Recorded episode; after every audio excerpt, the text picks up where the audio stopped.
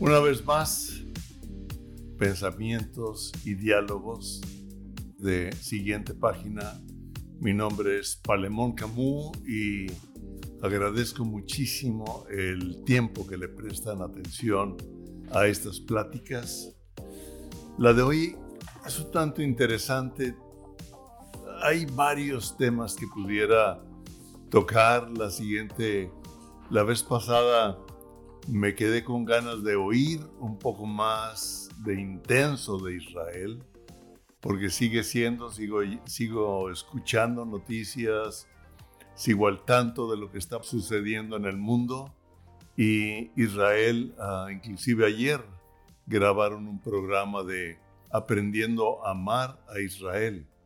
Y quiero decirles que me mandaron una estadística de los países de la ONU que votaron en contra de Israel y lamentablemente México es uno de ellos, Argentina, ah, Cuba, Venezuela, no recuerdo cuál otro, pero eh, me dio un pesar de que México no esté a favor de Israel en estos tiempos porque Estamos viviendo unos tiempos tan interesantes y el Señor hace una promesa, ¿verdad? Bendice a Israel y Él nos va a bendecir a nosotros. Entonces, yo te animo a que tú sigas viendo noticias, a que sigas pidiéndole a Dios que te ayude a entender la revelación de Israel. Tal vez la siguiente plática me enfoque en varias de las noticias que he estado viendo, que he estado leyendo, que ah, tengo que hacer un resumen de los tiempos que estamos esta, confrontando. Pero, de todos modos, esta plática es bastante interesante en el sentido de que, ah, de un modo o de otro, estamos viviendo tiempos difíciles yo me entero de algunas ah, cosas. Quiero decirles que ahorita me tomé un, un tiempo, una, yo le podría llamar una ventana de tiempo, porque he tenido, ya tenemos como 15 días en el hospital con Patricia. No es para alarmar, no es para decirles, ay, pobre de mí, no, no, no, no, porque al contrario, esta plática la he titulado Saltando de gozo en medio de las adversidades. Y ella se quedó hoy en el hospital, gracias a Dios mañana ya queda libre. Han sido unos días nada fáciles, pero el libro de Habacuc ha venido constantemente a mí y en eso quiero basar hoy los pensamientos porque en cierta forma todos estamos pasando por diferentes adversidades. El día de ayer, el hijo de unos amigos, ¿verdad? Falleció joven, de unos 38, 39 años, lo conocemos desde niño. A sus papás se convirtieron ah, por medio de nosotros, fue toda una familia. Algunos de los jóvenes de ellos eh, amigos, ah, crecieron juntos, son primos, son amigos. Hablé con uno de ellos y me dijo, Palemón, es que hay tanta gente sufriendo, ¿verdad? Que a él la ha estado yendo bastante bien económicamente en cuestión de sus negocios. Hablé con los papás definitivamente, con algunos de los tíos y ah, estamos viendo que constantemente hay algo de una mala noticia, pero yo quiero darte las buenas noticias y la esperanza que tenemos en Dios, porque la esperanza no puede dejar de ser, aún en medio de las dificultades. Y Habacuc es un libro que hace mucho tiempo me habló y que ahora que estábamos en los tiempos del hospital con Patricia, es muy largo platicar una y emergencias y otra cosa y y otra cirugía y otra vez al quirófano, etc. Pero yo se los ah, hablé a mis hijos y les declaré lo que dice Habacuc. Y dice, Habacuc termina ah, con algo muy interesante. Dice, aunque la higuera no florezca, ni en las vides haya fruto, aunque falte el producto del olivo y los labrados no den mantenimiento y las ovejas sean quitadas de la majada. O sea, aunque todo esté mal, ah, aunque no tenga el producto del olivo, aunque no haya frutos, aunque la higuera, la higuera no florezca, o sea, cuando se ve la flor, quiere decir ahí viene el fruto, pero ni siquiera, ni siquiera la flor ha salido. Ah, dice, y las ovejas sean quitadas, sean quitadas de la majada. O sea, aunque me arrebaten, aunque me quiten las ovejas de la majada, y no haya vacas en los corrales, con todo, Dice, a pesar de todo, yo me alegraré en Jehová y me gozaré en el Dios de mi salvación. Jehová el Señor es mi fortaleza, el cual es en mis pies como de siervas y en mis alturas me hace andar. Dice, a pesar de todo, me gozaré. Esa palabra me gozaré en hebreo es saltaré de gozo, saltando en gozo. Ahora, nosotros podemos ver uh, que Habacuc no comenzó ahí, él terminó ahí, ¿sí? Él comenzó ah, inclusive quejándose delante de Dios en una posición desesperada, pero no en una experiencia de gozo. Él tenía una posición desesperada con preguntas delante de Dios. Y nosotros podemos ver en estos tiempos, ¿verdad? Ah, tal vez, como me decía ayer el primo, uno de los primos de este muchacho, que para mí muchacho, ¿verdad? Era un hombre ya, que se fue con el Señor. Algo que, me gustó que me dijo el primo, ¿verdad? Es que me dijo, Palemón lo vi hace unos días y se puso a cuentas. Y eso me dio mucho gusto, me dio paz. Yo sé que eso no quita el dolor de los padres, ni de la familia, sino que nos dolemos. Y nos dolemos con todos aquellos que están sufriendo que en estos momentos están pasando dificultades, pero quiero traerte una palabra de ánimo, porque la palabra de Dios es en relación a la eternidad. En esta tierra nosotros quisiéramos no sufrir, quisiéramos no tener problemas, pero en los ojos de Dios, en el corazón de Dios, Él ve mucho más allá de lo que nosotros vemos y ve mucho más allá de nuestro dolor, como voy a comentar algunas veces. Y cómo es posible que alguien tenga gozo en medio de tal tribulación como lo hizo Habacuc. Y primero comenzó con quejarse delante de Dios.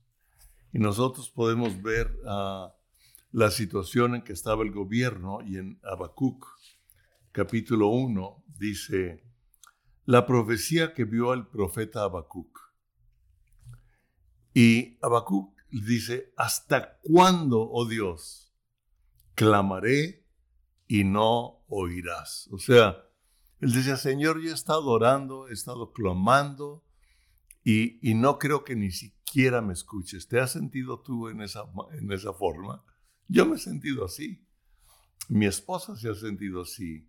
Yo sé que muchos se han sentido así, hemos estado orando, clamando, ah, ha habido tanta oración por mucha gente que al final de cuentas se va de entre nosotros o, no sana como quisiéramos o no se resuelve y él dice, ¿Hasta cuándo, oh Jehová, clamaré y no oirás?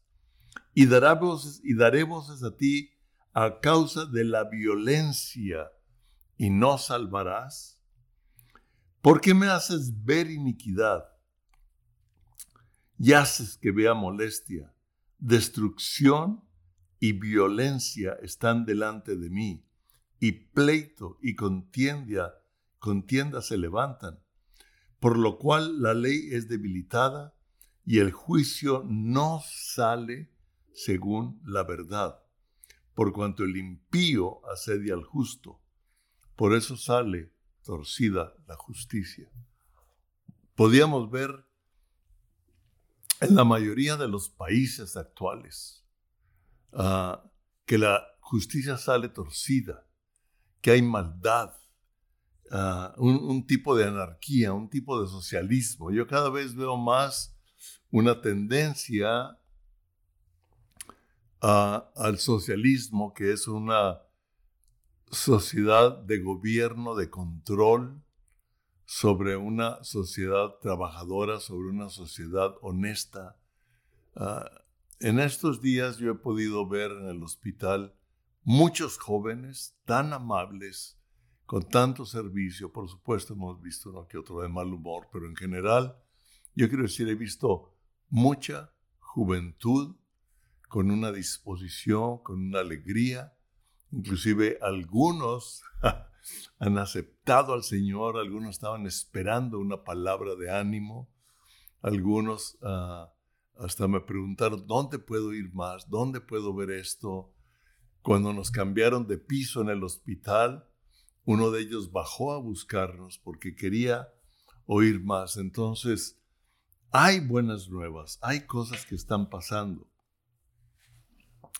Y vemos que Él comenzó a quejarse delante de Dios con la violencia, con la anarquía, con un gobierno injusto, donde vemos problemas, donde vemos las noticias, a nuestro país. Pero Dios le contestó algo interesante. Estoy trabajando. Estoy trabajando. Espérame tantito. Ten confianza. Yo estoy haciendo lo mío. Tú estás viendo lo que está pasando en el mundo, pero para mí lo que está pasando en el mundo no es desapercibido. Yo ya lo sabía, pero yo ya he preparado cosas. He preparado eternidad para muchos de ustedes y he preparado grandes cosas para la gente que viene. Y lo podemos ver aquí. En el capítulo 5 dice, mirad entre las naciones y ved, y asombraos, porque haré una obra en vuestros días que aún cuando se os contare, no la creeréis. O sea, pero no, eh, por más que te diga buenas cosas, yo no sé si a ti te ha pasado, pero a veces no queremos ni oír, ya, ya no me digas más de las cosas buenas que vienen. Yo lo que quiero es ahorita. Pero Dios dice, yo estoy preparando cosas, quiero que vean las naciones, quiero que vean lo que está pasando, porque yo estoy preparando algo increíble. Y, y les dice aquí, pero no la creéis. O sea, ¿la creéis de, veras? ¿La creemos? Creemos que Dios está preparando algo impresionante para estos tiempos en medio de las dificultades, en medio de lo que estamos viendo. Vemos desde la pandemia, que eh, no quiero mencionar más de ello porque ya, ya, todavía no pasa, pero ya pasó. ¿Sí me explico? Estamos en un proceso. Ahora, en Habacuc capítulo 2, versículo 4, si tú puedes leer todo Habacuc, no es fácil de, de, verlo. Ah, yo primero lo leí y dije, a ver, a ver, a ver, explíqueme otra vez, Señor. Hay, hay palabra de Dios que no es muy fácil, pero Dios nos comienza a revelar o a sacar determinados versículos. Y dice, sobre mi guarda estaré y sobre la fortaleza afirmaré el pie y velaré para ver lo que se me dirá, qué he de responder tocante a mi queja. ¿Qué voy a responder? Ya me he quejado delante de ti, pero yo voy a estar atento. Y el Señor me respondió y me dijo, escribe la visión y declárala en tablas para que corra el que, la, el que leyera en ella. Aunque la visión tardará, aún por un tiempo, mas se apresura, fíjate, tardará, mas se apresura hacia el fin.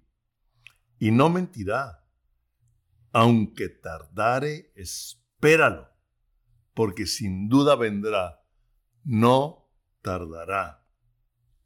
He aquí que aquel cuya alma no es recta se enorgullece, mas el justo por la fe vivirá. Y podemos relacionar esto con Romanos 1 del 16 al 17. Y mas el justo por la fe vivirá fue lo que trajo el, la reforma, ¿verdad? En, en, Alemania por medio de Lutero. Disculpen, pero traigo el teléfono ahorita en, en sonido porque estoy alerta a cualquier telefonazo. Ah, dice, ¿qué estamos viviendo? Importante, qué importante aprender a ver por encima de las circunstancias. En el capítulo, capítulo 3 y 1 y 2 dice, oración del profeta Habacuc sobre Señor. Oh Señor, he oído tu palabra y temí. Oh Señor, aviva tu obra en medio de los tiempos. En medio de los tiempos, hazla conocer. En la ira, acuérdate de la misericordia. Dios vendrá de Temán y el, santo y el santo desde el monte de Parán. Su gloria cubrió los cielos y la tierra se llenó de su alabanza y el resplandor fue como la luz. Rayos brillantes salían de sus manos. ¡Wow! De sus manos salían rayos brillantes. Y ahí estaba escondido su poder. Mm. Y ahí estaba escondido su poder. Tenemos que aprender a ver más allá de la prueba, ver más allá. Ah. Romanos 8:28, nosotros lo sabemos, todo obra para bien para aquellos que amamos a Dios. Aunque nosotros consideramos que el que obre para bien significa que me va a ir bien de acuerdo a lo que yo pienso, yo tengo que ver que me va a ir bien de acuerdo a lo que Dios hace. ¿Sabes una cosa? Ah. Dios puede proveer más allá de nuestras necesidades. Voy a leer a primera de Pedro. Bueno, voy a leer primera Romanos 1 del 16 al 17. Dice, porque no me avergüenzo del Evangelio, porque es poder de Dios. ¿Por qué? El Evangelio es poder de Dios. El Evangelio es poder de Dios. El Evangelio, para los que no creen es locura, pero para nosotros es poder de Dios. Hay poder de Dios, hay poder en, en lo que Dios nos dice, hay algo sobrenatural que necesitamos afirmar. Mi esposa me decía estos días, ¿por qué no estamos viendo o viviendo lo sobrenatural de Dios en este tiempo, espérate, porque ha de venir y no tardará.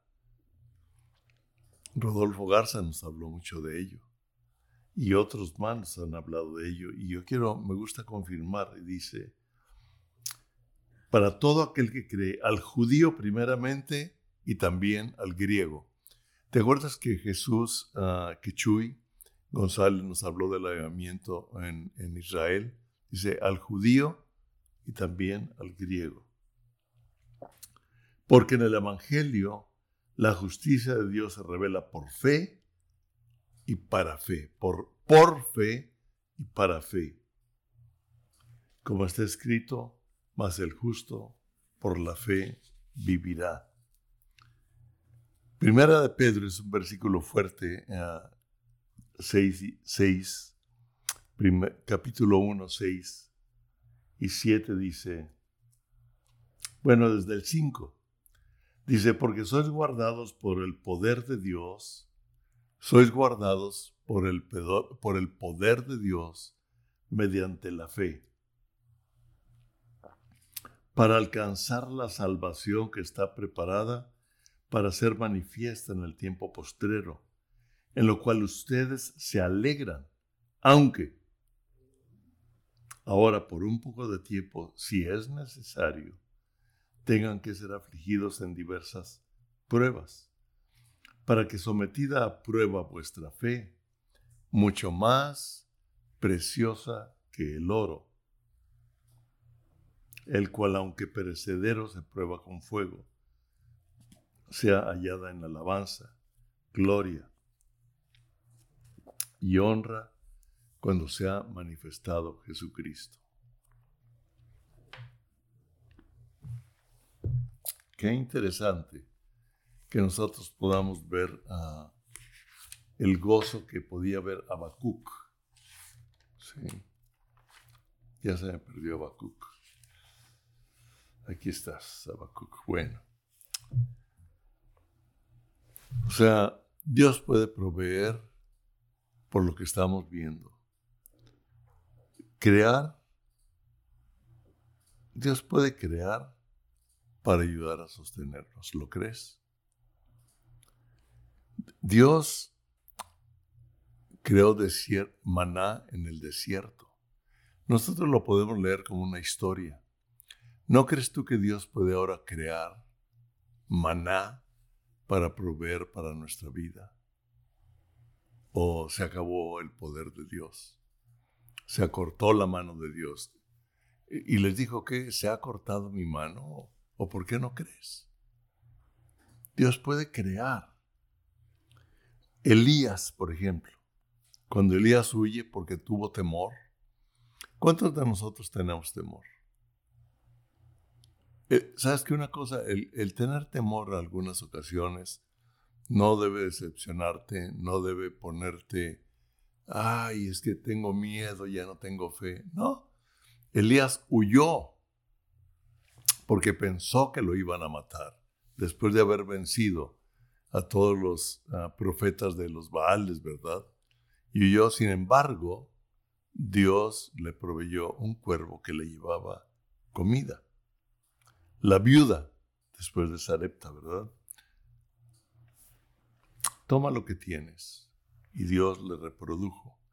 ¿Crees tú que Dios pueda reproducir en lo poco que tenemos en una forma totalmente milagrosa? Totalmente de Dios. Dios nos puede sostener sin comida si fuera necesario tipo Moisés, tipo el maná. Todo puede caerse y fallar. Quiero decirte, todo puede caerse y fallar, pero Dios no va a fallar. Dios no te va a fallar. Él tiene recursos que nosotros no nos imaginamos. Él tiene recursos que nosotros no nos imaginamos. No limitemos a Dios, por favor, no lo limitemos en este tiempo.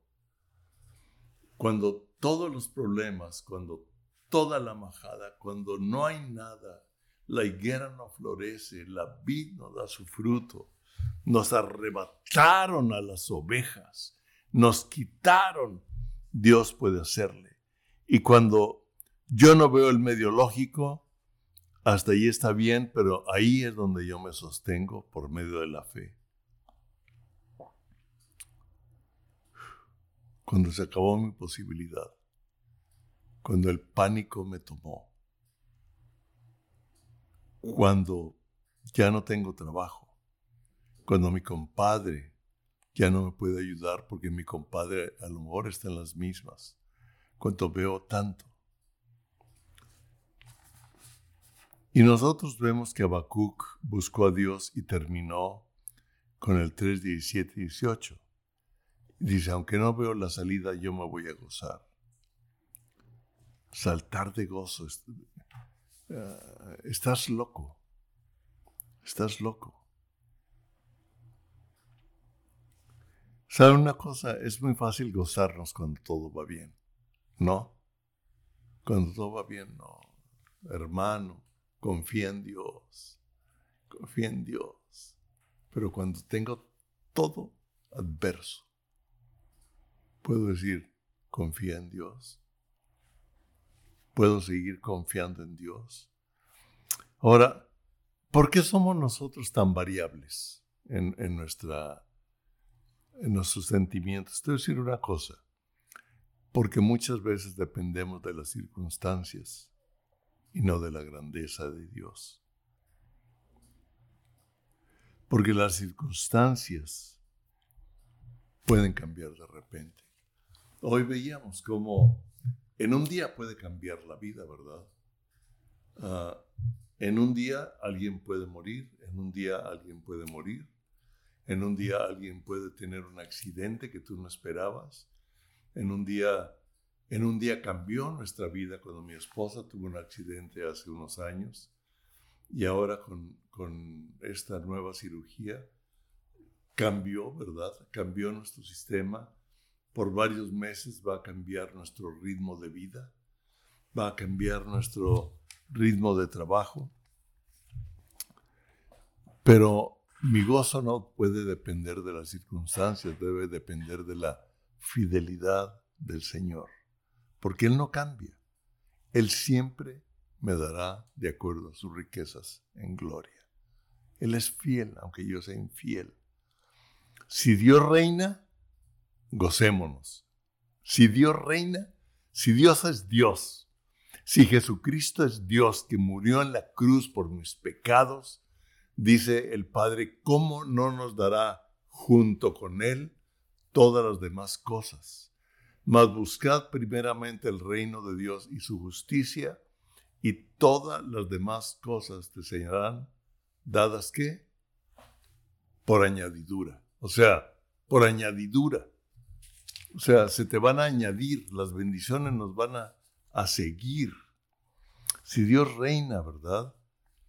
Sigamos orando, vamos a seguir orando, vamos a seguir glorificando a Dios estos días ah, en medio. Yo te voy a decir un, testimonio ah, que a mí me habló mucho de mi esposa. Ah, le hicieron la cirugía, cuando nos iban a dar de alta se dislocó, la volvieron a, a meter a cirugía, aunque el doctor pudo maniobrar y volver a colocar la prótesis en la cadera. Ah, nos dieron de alta, llegamos a la casa a las tres horas de estar en la casa después de cenar algo ahí. Ella va ah, al baño y me pega el grito, se dislocó otra vez. Me dijo, ya me disloqué. Ah, gracias a Dios que todavía tengo algo de fuerza y Dios nos da la fuerza, pero la cargué y era un dolor tan impresionante que nunca la había ah, visto gritar junto conmigo, delante de mí. La había visto sufrir, la había visto dolerse, pero ahí, no, me decía, no me muevas, un pasito, un brinquito, hasta que la pude llevar a la cama. Es muy larga la historia de contar cómo ah, hablé al 911, 911, una ambulancia, la llevaban a un hospital, pero yo no quería ese hospital. ¿Quién la va a recibir? Yo quería el hospital donde había venido, etcétera, etcétera. Total, Dios hace una absoluta gracia. Y llega una ambulancia de emergencia 911 con dos jóvenes, dos jóvenes increíbles. Entonces les dije, ¿a dónde la van a llevar? Dijo, porque la acaban ella de operar en, tal hospital, en Medical City, y me dijo, ahí la vamos a llevar.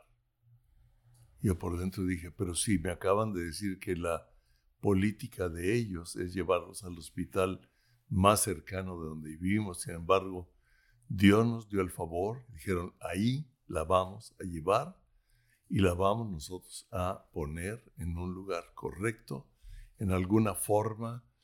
El, ah, pudimos comunicarnos con el doctor, me habló de un teléfono que me dijeron nunca va a volver a poder ah, llamar a ese teléfono, conteste cualquier llamada.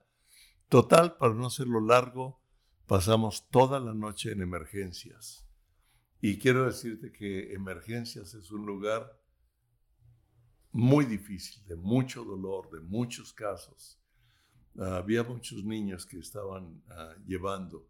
Gracias a Dios nos dieron una, ah, un cuarto separado. era tal el dolor que le decía, le ponemos morfina y mi esposa no quería.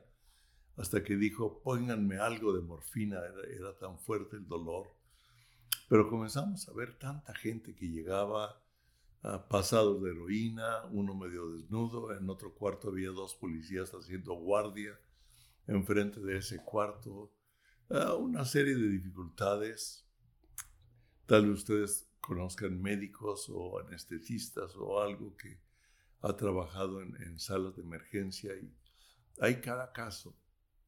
Mi esposa, en medio del dolor, digo, ¿cuánta gente sufriendo, Palemón? Vamos a orar por ellos. Yo paso a orar en lenguas y empezamos. Yo no sé cuál es tu teología, ¿verdad? Pero yo la respeto, pero la Biblia lo habla. Y empezamos a orar en el Espíritu. Y en medio del dolor, mi esposa comenzó a orar por el dolor de otros. ¡Wow! Gracias a Dios por una esposa como ella. Gracias a Dios. ¿Sabe una cosa? Cordón de tres dobleces no se rompe fácil.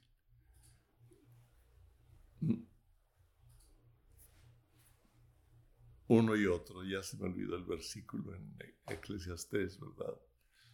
Cordón de dos dobleces, pero cordón de tres dobleces no se rompe fácil. No es bueno que el hombre esté solo. Gracias a Dios, mi esposa me tiene a mí, yo la tengo a ella, estamos solos en el sentido de que no hay quien se quede en el hospital, pero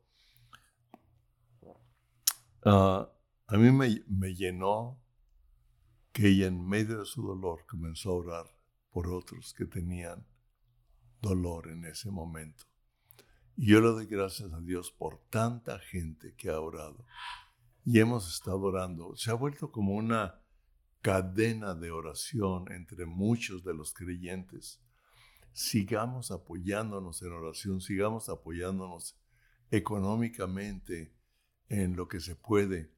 Alguien que, un matrimonio que nos ayudó durante el tiempo que tuve COVID, nos dijo, necesitan que les llevemos comida. Gracias a Dios por esos corazones dispuestos siempre a ayudar.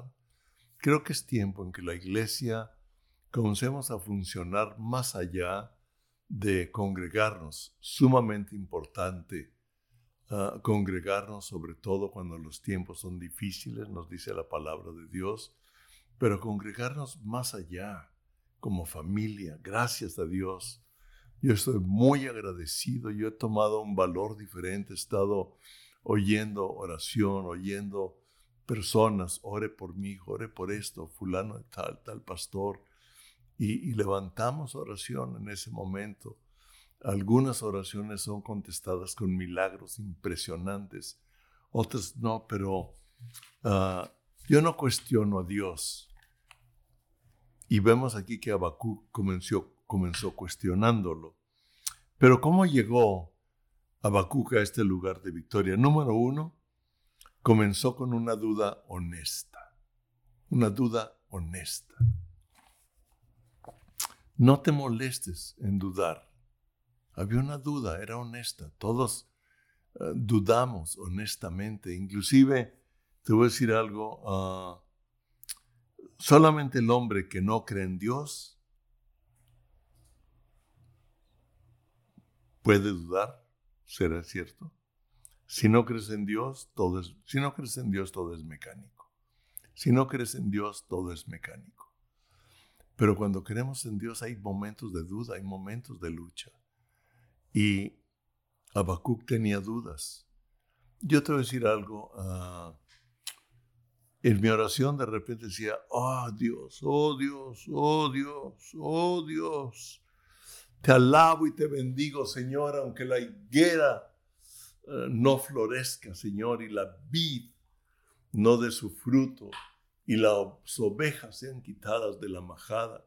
Y eso le dije a mis hijos cuando ah, resultó, como que otra vez, papá? Sí, les dije, pero yo sigo creyendo en el Dios que nos saca adelante, sigo creyendo y aunque la higuera no florezca y aunque la cirugía no salió bien, aunque estamos pasando estos problemas, yo sigo creyendo y sigo alabando al Señor y sigo creyendo en Él, aunque vengan dudas, aunque vengan luchas.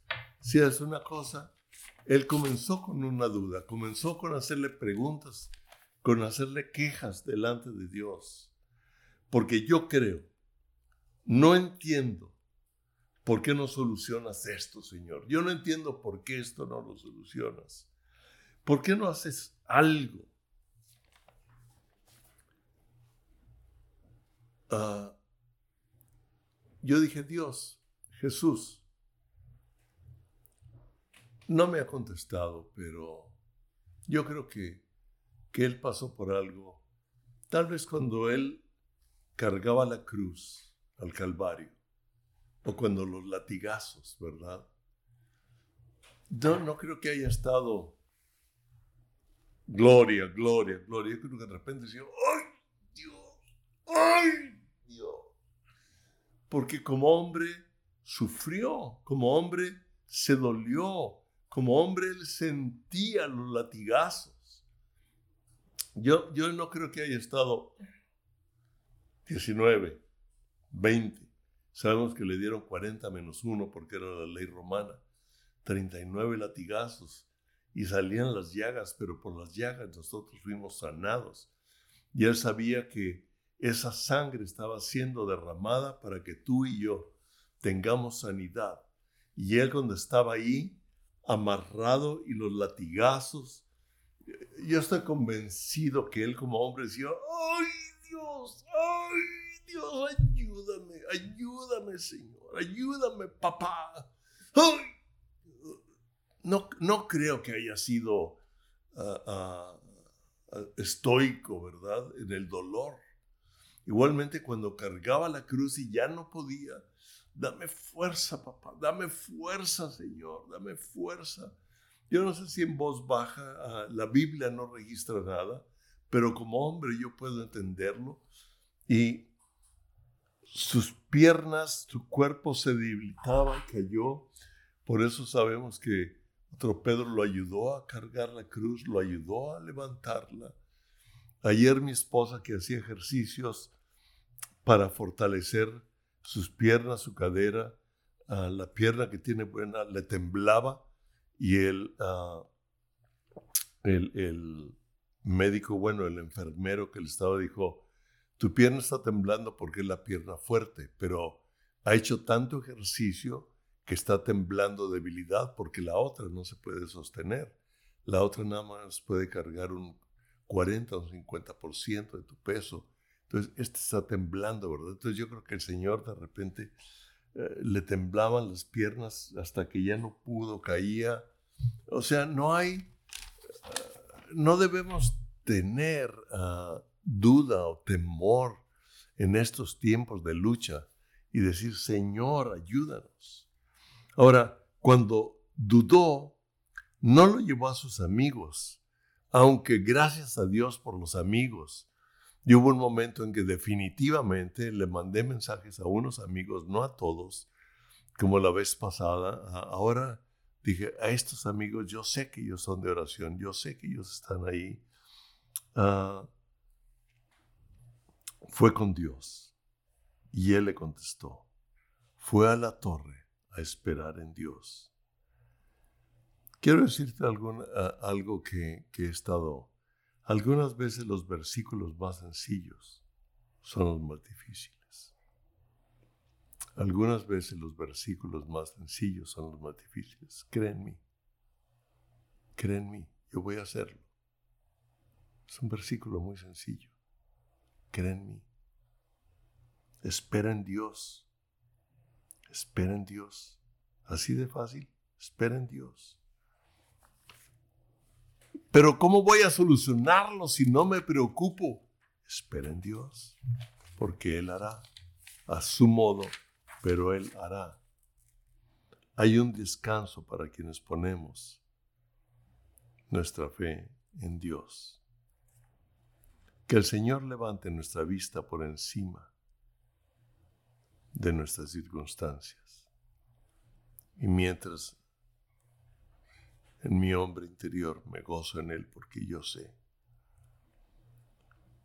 podemos ver más allá de las noticias, hijo. Las noticias, las noticias, las noticias, las noticias. Podría hablar de muchos de ellos. En Hebreos dice que Moisés se mantuvo como viendo al invisible.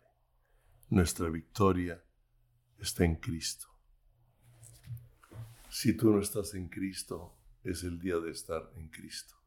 Si tú has dudado de que Cristo sea el Señor, porque no has respondido en la forma que tú esperabas, porque tú oraste tanto porque algo sucediera y la respuesta no vino como esperabas o no llegó a tiempo o no llegó, sigue teniendo tu confianza en Jesucristo, en que Él es Dios, en que Él está obrando.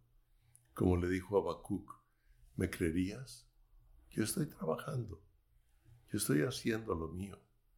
A Dios no lo ha tomado por sorpresa absoluta nada. Inclusive a, uno de los fisicoterapistas que ayer aceptó a Cristo por nosotros, hoy se despidió, se porque mañana no trabaja. Y le dije, Brian, le dije, habla con Dios. Habla con Dios todo lo que quieras. Él no sabe espantar de lo que le digas, le dije. Él no sabe espantar de las cosas buenas, de las cosas malas que les digas, de tus dudas, de lo que tengas. Él no sabe espantar. Él conoce nuestros pensamientos, pero te conoce a ti y ha puesto su mirada en ti y Él ya vive en tu corazón. Y si Cristo no vive en tu corazón, hoy es el día en que tú le puedes decir, Jesucristo, hay tantas cosas, hay tantas dudas, hay tantas noticias, hay tantas cosas que están sucediendo que yo no entiendo. Pero yo hoy decido creer en ti, no en las noticias, no en las malas nuevas, no nada más eh, en lo que dicen determinadas personas. Hoy, independientemente de lo que me dicen, decido creer en ti abro mi corazón, entra en él y cámbialo, porque yo no puedo cambiar mi corazón. Mi corazón está dolorido, mi corazón está incrédulo, mi corazón está sentido, mi corazón está ah, en un tipo de abandono. Toma mi corazón y tú cámbialo.